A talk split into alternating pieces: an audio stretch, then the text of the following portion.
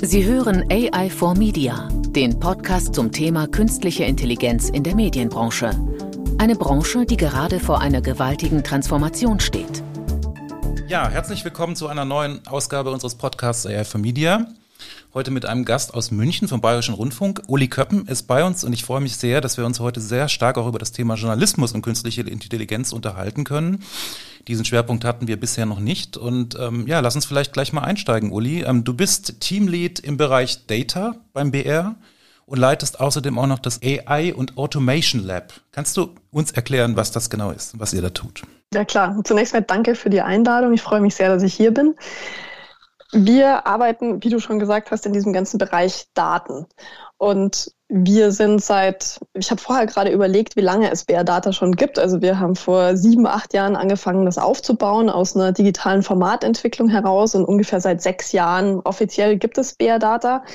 Es ist mittlerweile ein investigatives Datenteam und wir arbeiten mit verschiedenen algorithmischen Methoden an Datenthemen, zusammen mit unserem Schwesterteam BR Recherche und dem neu gegründeten AI and Automation Lab. Und das gibt es jetzt seit einem Jahr, etwas mehr als einem Jahr. Und das Lab arbeitet eben in dieser Schnittmenge in, im investigativen Bereich. Und andererseits haben wir ein zweites Standbein. Wir arbeiten an automatisierten Produkten. Und dazu zählt sowas wie Alexa-Skills, wie automatisierter Text, automatisierte Newsletter.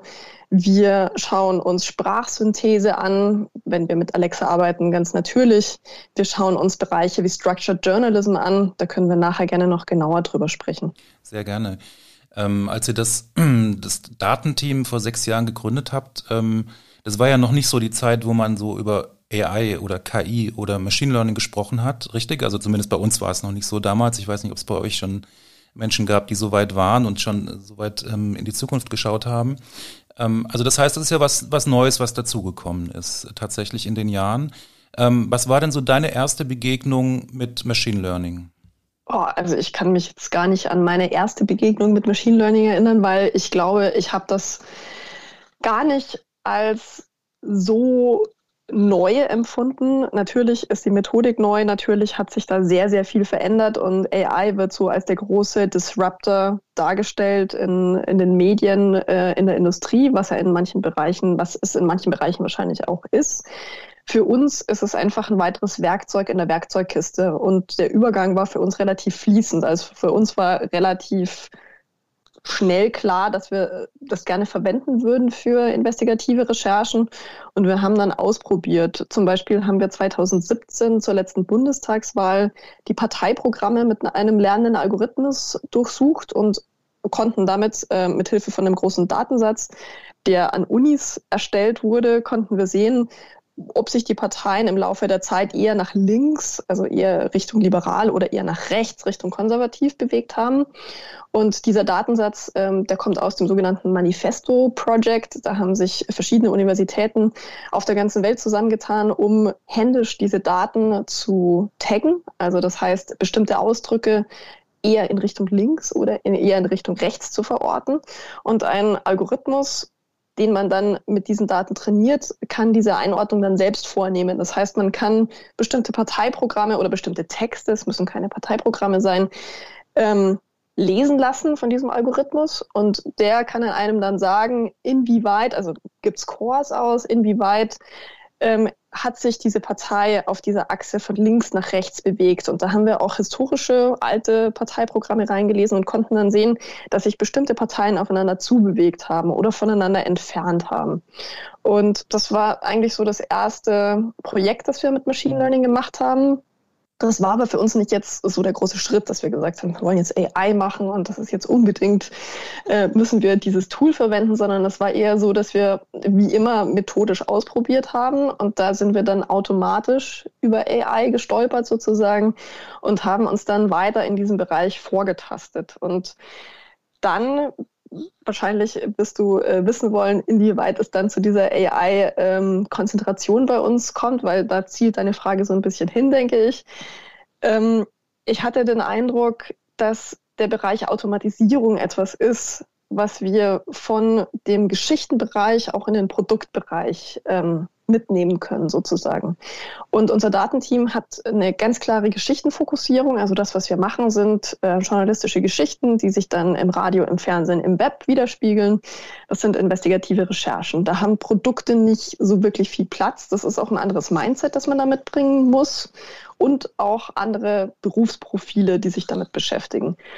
Und daher hatte ich dann irgendwann mal die Idee, wir könnten eigentlich dieses Skillset und dieses Mindset, das wir bei BR Data aufgebaut haben, auch in den Produktbereich mitnehmen.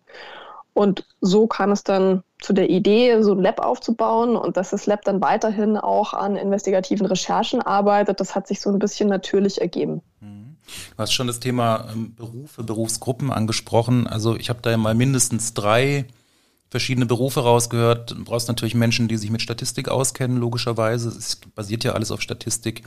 Wahrscheinlich Entwicklerinnen, Entwickler und sicherlich Menschen, die visualisieren können. Gibt es noch weitere Skills im Team bei euch oder wie seid ihr generell aufgestellt? Ja, das sind jetzt schon so, ist so die Kernkompetenz, die Kernkompetenzen, die du genannt hast. Ähm, wir haben mit dem AI and Automation Lab jetzt auch noch Leute dazu gewonnen, die einen Schwerpunkt auf Machine Learning haben. Das heißt, die nochmal statistisch spezialisierter arbeiten. Ähm, wir haben Produktentwickler dazu gewonnen. Das sind Leute, die sich um die Produkte kümmern und äh, das ganze Produktmanagement und Projektmanagement dahinter machen. Wir arbeiten dann auch mit so einem weiteren Kreis an Personen zusammen, also einerseits andere Redaktionen im Haus und in der ARD, weil das Schöne an der ARD ist, wir springen ja von Thema zu Thema und haben keine Themenspezialisierung, sondern eine Methodenspezialisierung. Und wir versuchen dann immer Leute dazu zu nehmen, die seit Jahren sich mit einem bestimmten Thema schon beschäftigt haben und die recherchieren dann idealerweise bei uns mit und spielen diese Themen dann auch gemeinsam mit uns aus. Das ist wunderbar für uns, weil wir von den Leuten viel lernen können. Im Laufe der Jahre hat sich auch gezeigt, dass das toll für die, man nennt das ja Dissemination ist, also für die Verbreitung von Methoden im Haus. Das heißt, wenn wir mit Leuten in Projekten arbeiten, dann lernen beide Seiten voneinander. Und das erhöht einfach die Methodenkompetenz und erhöht auch die Akzeptanz von so einem jungen Team im Haus. Das hat sehr, sehr gut funktioniert. Also das heißt, wir arbeiten mit Redaktionen im ganzen Haus zusammen. Wir arbeiten sehr eng mit unseren Juristen zusammen, weil wir ganz äh, neue Methoden verwenden und wir diese Methoden auch immer absichern. Die Daten, die wir gewinnen, wie wir sie gewinnen, wie wir sie aufbewahren, all das muss juristisch begleitet sein. Wir ähm, suchen uns immer Sparringspartner in der Wissenschaft. Das heißt, wenn wir eine bestimmte Hypothese ähm, abgeklopft haben, dann gehen wir damit nicht nur zu anderen Redaktionen, sondern auch zu Wissenschaftlern, um ihnen zu zeigen, wie wir statistisch gearbeitet haben und ob sie das stützen oder ob sie es nicht stützen und versuchen dann gemeinsam mit ihnen die richtige Methode für dieses spezielle Thema ähm, zu finden. Und meistens funktioniert das auch ganz gut in diesem Zusammenspiel zwischen Unis und uns. Und das ist so dieser, dieser etwas weitere Kreis, mit denen wir arbeiten. Mhm. Klingt sehr spannend und vor allem sehr ähm, sehr fundiert. Also das finde ich beeindruckend, dass ihr tatsächlich dann auch so ähm, immer den Schritt auf die Wissenschaft zumacht, dass das möglich ist im Alltag. Also normalerweise ist sowas kostet ja immer Zeit und ist ja wahnsinnig aufwendig, aber ich erlebe solche Zusammenarbeiten auch immer als sehr, äh, sehr fruchtbar unterm Strich. Ähm, es gab ja jetzt in den letzten anderthalb, einem Jahr, muss man sagen, ja ein großes Thema, was ja das Thema Daten nochmal wahnsinnig befeuert hat, das ist natürlich die Corona-Pandemie. Ähm, da würde mich interessieren, was habt ihr da gemacht? Also hast du da ein schönes Beispiel, wie ihr jetzt in der Pandemie Daten aufbereitet habt oder sogar Machine Learning eingesetzt habt?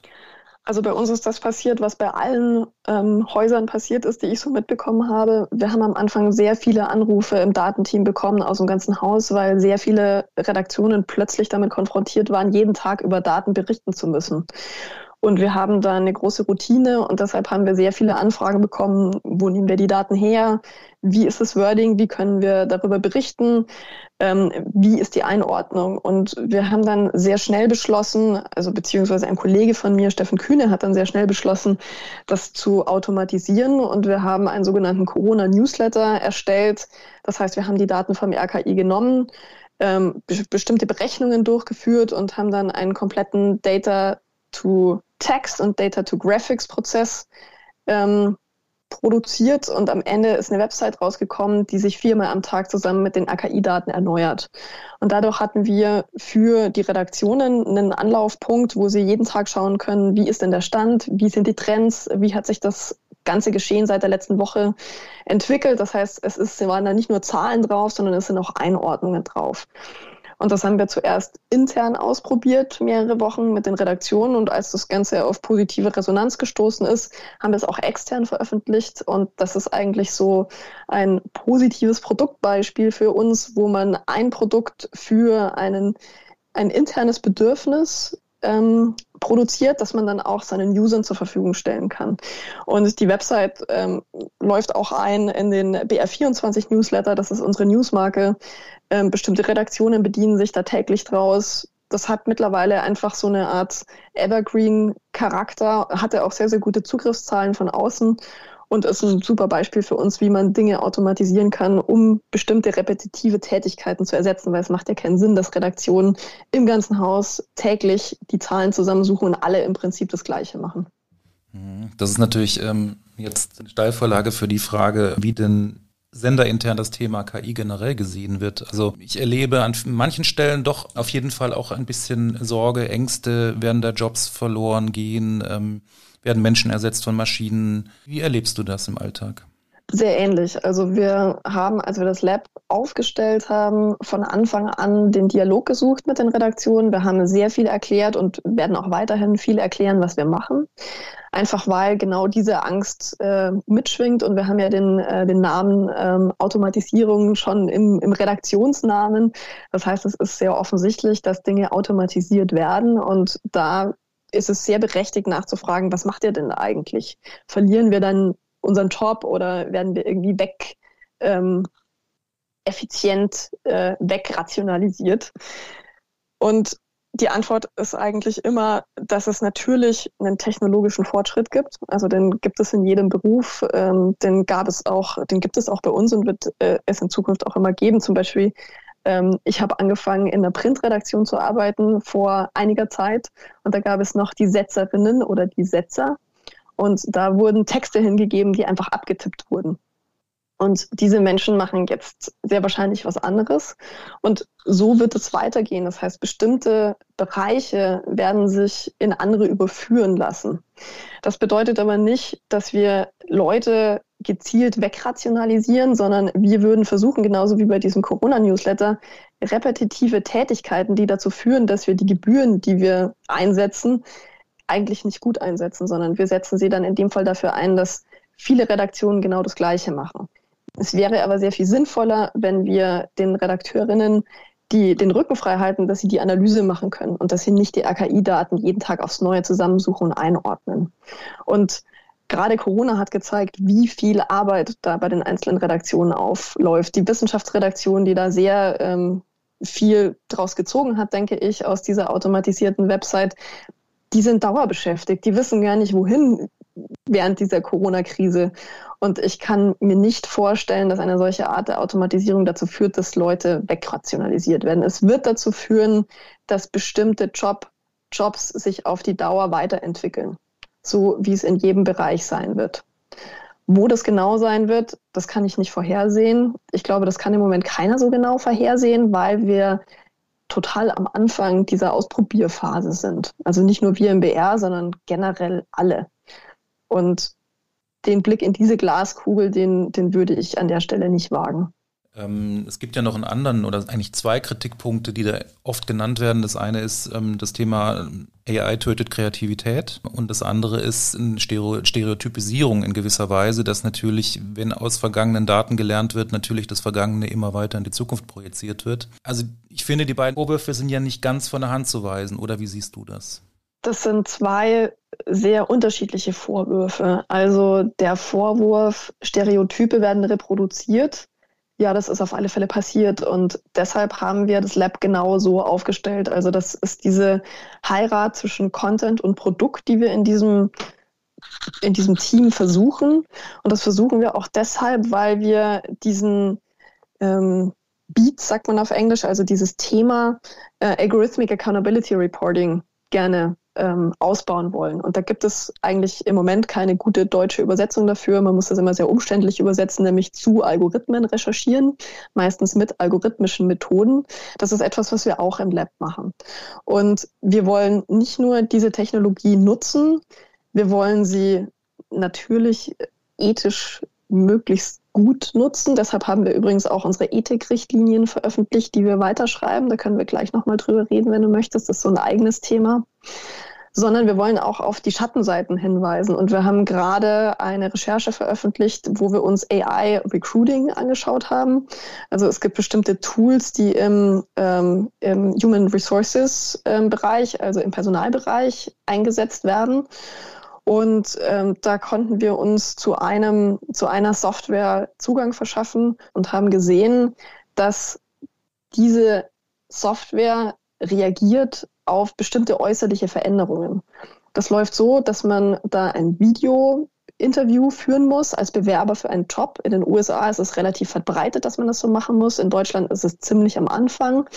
Da testen bestimmte große Firmen, inwieweit sie das einsetzen können. Es gibt aber einfach große Bedenken, äh, was Datenschutz angeht. Wir haben Betriebsräte. Das heißt, in Deutschland ist es nicht so einfach, so eine Software ähm, so einzusetzen wie in den USA. Aber es gibt Tests.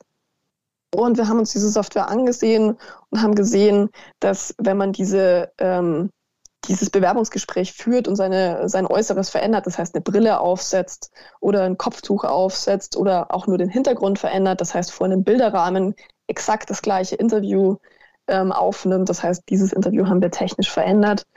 Ähm, oder vor einem Bücherregal, vor einem äh, statt einer weißen Wand, dann verändern sich die Persönlichkeitsmerkmale, die diese Software ausspuckt. Das heißt, diese Software ist dafür da zu sagen, ähm, Uli Köppen ist ähm, offen, sie ist ähm, unter Umständen ähm, ein guter Teil von diesem Team. Man bekommt dann einen Score und ähm, der Arbeitgeber kann sich dann anhand des Scores Entscheidungshilfe holen, ob die Person eingestellt wird oder nicht.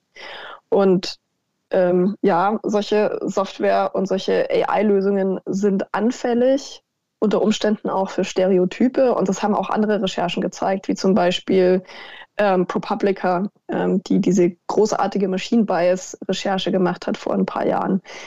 Ähm, das ist definitiv ein Problem. Also diese Software oder diese, sagen wir mal, diese Technologie hat ähm, positive Seiten wie jede Technologie und sie hat negative Seiten. Und ich glaube, in diesem Anfangsstadium, in dem wir gerade sind, müssen wir uns beide Seiten gut ansehen. Und wir hoffen, dass wir das im Lab gut machen können.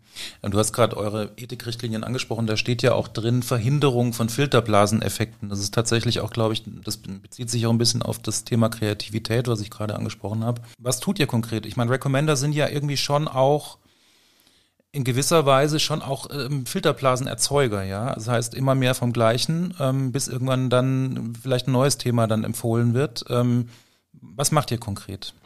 Ja, kann ich nur zustimmen. Also natürlich sind Recommender ein Filterblasenerzeuger potenziell, was ja auch schon passiert ist und laufend passiert. Ich muss dazu sagen, dass wir uns im Team nicht um Recommendation kümmern, das ist bei uns in der Technik aufgehängt, aber natürlich haben wir äh, eine Meinung dazu. Und ich glaube, das Ziel wäre, so eine Art öffentlich-rechtliche Interpretation von Recommendation-Algorithmen zu entwickeln. Der BR arbeitet auch an einer EBU-Lösung mit, die heißt Peach und da arbeiten verschiedene öffentlich-rechtliche äh, in Europa zusammen, solche Recommendation-Algorithmen zu erzeugen. Ich glaube, die Idee ist, möglichst transparent zu sein ähm, über das, was wir machen, ich würde mir wünschen, dass wir noch viel transparenter wären, also dass man ähm, als öffentlich-rechtliche so eine Art, ähm, naja, sagen wir mal, Transparenzoffensive hinlegt, dass man als User, wenn man sich zum Beispiel einloggt oder wieder auf eine Seite kommt, sieht, welche Daten vorhanden sind, dass man die vielleicht sogar kuratieren kann, dass man sagen kann, ja, ich war jetzt oft auf Politikseiten, aber eigentlich interessiert mich viel mehr der Sport und an der Stelle möchte ich gerne solche Dinge empfohlen bekommen. Oder man kann Dinge auch löschen und sagen, ich möchte nicht, dass ihr überhaupt irgendwelche Daten von mir habt. Idealerweise stelle ich mir so eine Art GitHub für User-Daten vor, wo man sich einloggen kann, wo man mit diesen Daten ähm, interagieren kann. Ähm, immer wissend, dass das natürlich für eine sehr, sehr spitze Zielgruppe wäre. Ich glaube, die allermeisten Menschen interessieren sich nicht wirklich für ihre User-Daten und möchten nicht wirklich damit zu tun haben. In dem Sinne, dass sie selbst bestimmen wollen, wie Recommendation-Algorithmen funktionieren. Aber ich fände dieses Angebot eigentlich einen großartigen Schritt. Das gibt es so im Moment noch nicht. Es gibt bestimmte Firmen, die sich mit solchen Ideen auseinandersetzen, Startups. Aber ich fände es eigentlich super, wenn öffentlich-rechtliche mehr in diese äh, in diesem Bereich gehen würden. Das wäre mein Wunsch an Recommendation und Strategie und User-Datenstrategie. Wenn ich mir, wenn ich das bestimmen könnte, dann würden wir direkt in diese Richtung gehen und wir empfehlen auch immer, ähm, in diese Richtung zu denken. Okay. Wir hatten ganz am Anfang darüber gesprochen, dass ähm, ihr ein interdisziplinäres Team habt ähm, im, im Data-Bereich. Vielleicht kannst du noch mal kurz erklären, was die Leute mitbringen. Also wo kommen die her, was können die und was ist besonders wichtig in der Zusammenarbeit? Wie funktioniert auch das tatsächlich die Verständigung über ganz, ganz unterschiedliche Berufsfelder hinweg? Was besonders wichtig ist, ist so eine Art Schnittmengen-Mindset, also dass man bereit ist, in den, in das Profil, in den Job eines anderen mit reinzuschauen ich glaube nicht, dass wir auf der Suche sind nach den sogenannten Unicorns im Newsroom, die einfach alles können. Also die Ahnung von Journalismus haben und dann können sie programmieren, dann haben sie auch noch Ahnung von Visualisierung. Das sind wirklich die allerwenigsten Profile, die ich überhaupt jemals getroffen habe, die sowas machen können. Es ist vielmehr so, dass man eine Spezialisierung mitbringt, wie zum Beispiel Journalismus und Daten oder Programmierung und ein Interesse für Journalismus oder vielleicht sogar schon ähm, die ein oder andere journalistische Erfahrung. Also wenn man so dieses, ähm, dieses Schnittmengenwissen zu einem anderen Bereich mitbringt, das ist für uns großartig. Aber letztendlich setzen wir unsere interdisziplinären Teams wirklich aus Spezialisten zusammen, die jeweils Ahnung haben, wie sie ihre Arbeit anderen in anderen Bereichen übergeben und wie sie Arbeit von anderen aus anderen Bereichen übernehmen können.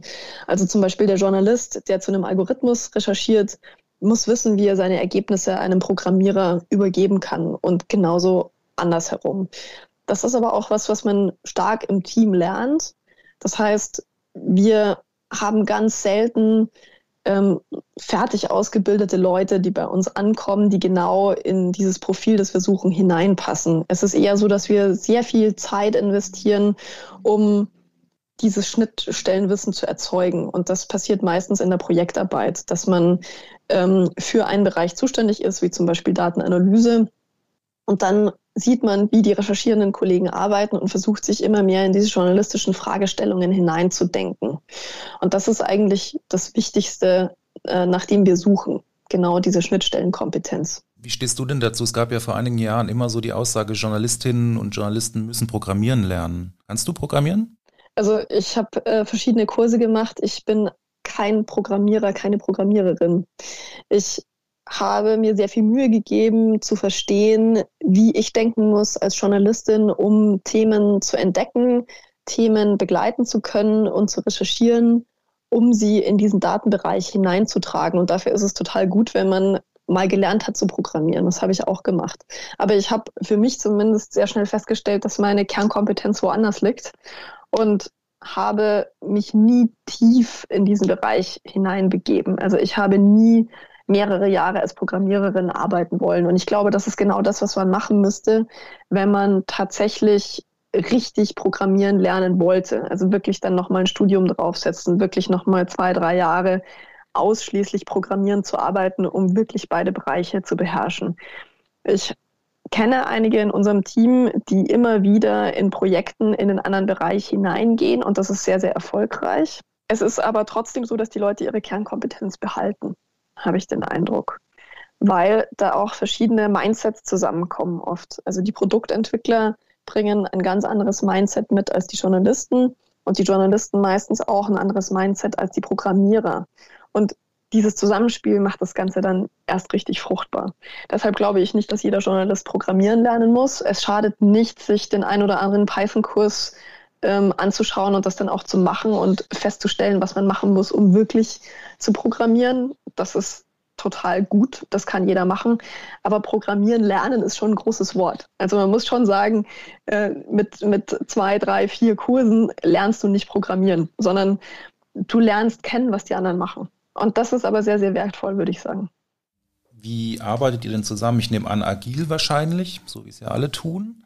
Habt ihr da eine Methode oder? Ja, wir haben uns überall Dinge zusammengeklaut, würde ich sagen. Also wir haben ähm, uns bei Scrum bedient, wir haben uns ähm, auch bei unserem eigenen Bauchgefühl bedient, wie viel wir als Team brauchen, um uns äh, wirklich gegenseitig abzudaten. Und wir haben, glaube ich, ein mittlerweile okayes Gefühl dafür, welche Methodendichte bei uns ähm, in Ordnung ist und ähm, wo das dann zu einem Methoden-Overload wird. Also äh, wir, wir treffen uns täglich für ein Daily, wir haben zwei Weeklies die Woche für jedes Team eins. Ähm, und das ist für uns eine, eine sehr gute Methode. Wir haben ein Kanban-Board. Ähm, wir haben sogar bei eigenen, bei einzelnen Projekten haben wir nochmal eigene Zyklen, wenn es notwendig sein sollte, vor allem bei den Produkten. Aber wir haben uns nicht einer einzigen Methode verschrieben und machen die ganz streng.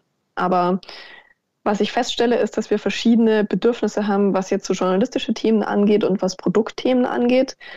Bei Produktthemen ist eigentlich eine andere Rigorosität nochmal notwendig, um wirklich in so einem Zyklus zu bleiben.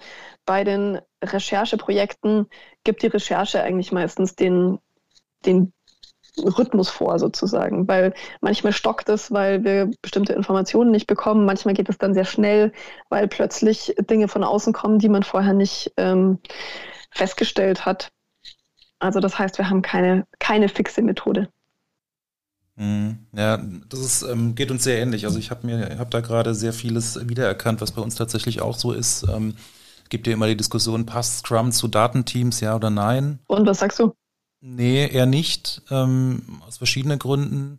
Aber ich muss dazu sagen, ich bin auch nicht unbedingt ein sehr großer Freund von Scrum, aus, aus wieder aus anderen Gründen. Es, ist, es hat alles Vor- und Nachteile, aber natürlich, ähm, sagen wir mal, eine gewisse agile Struktur, die ist ja auch einfach nur deswegen sinnvoll, um sich ähm, Kommunikationsroutinen irgendwie zu ähm, anzugewöhnen und zu behalten im Team. Und deswegen, ähm, wir haben uns da auch im Grunde aus allen Werkzeugkästen was rausgenommen, äh, um einfach zusammenzuarbeiten, tatsächlich. Ja, kann ich nur empfehlen.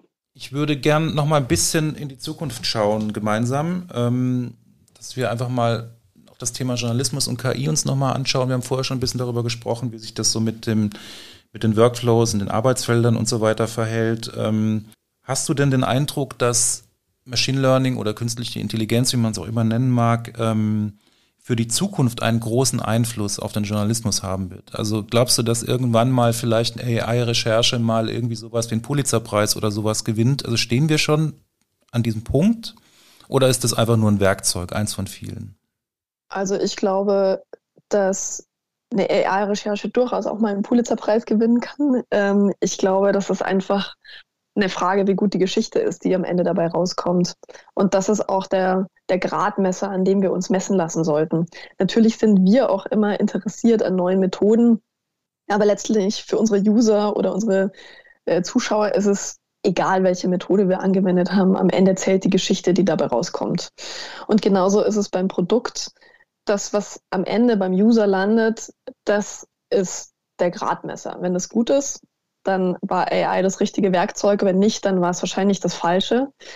Und AI ist tatsächlich für mich eines von vielen Werkzeugen. Es ist ein sehr interessantes Werkzeug, weil das nochmal eine ganz andere langfristige strategische Begleitung braucht. Weil zum Beispiel im Produktbereich ist es so, dass man viele Dinge erst machen kann, wenn man eine bestimmte Dateninfrastruktur in seinem Haus etabliert hat. Das machen wir gerade im Bereich Structured Journalism. Das ist die Idee, dass man ähm, Datenobjekte, also wie zum Beispiel ein Video, ein Audio, mit relativ vielen Metadaten anreichert, die in der Cloud speichert und dann durch diese Metadaten die Möglichkeit hat, über automatisierte Anfragen neue automatisierte Produkte zu erzeugen, wie zum Beispiel einen automatisierten Podcast oder ein Video mit Sprungmarken oder ein Angebot über Alexa, wo die Leute wirklich damit interagieren können. Aber um solche Produkte möglich zu machen, braucht man eine Infrastruktur, die im Moment die aller, allerwenigsten Medienhäuser haben.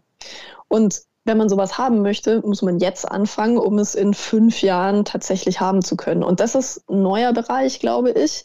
Also etwas, wo du wirklich langfristig strategisch entscheiden musst, ja, wir glauben, das ist zukunftsträchtig und deshalb versuchen wir jetzt so eine Content-Infrastruktur herzustellen und unsere Content-APIs wirklich so zu bauen und die, den Content so vorzuhalten, dass wir das in ein paar Jahren anbieten können. Und das ist für mich der Bereich, wo es interessant wird, weil, weil dann können wir das, was wir im Lab zum Beispiel lernen, unseren, an unseren Prototypen, können wir zurück in die Strategie spielen. Und wenn alles gut läuft, dann sind wir in ein paar Jahren gut aufgestellt und können tatsächlich diese Dinge anbieten. Und ja, ich hoffe, dass das dann tatsächlich der Fall sein wird.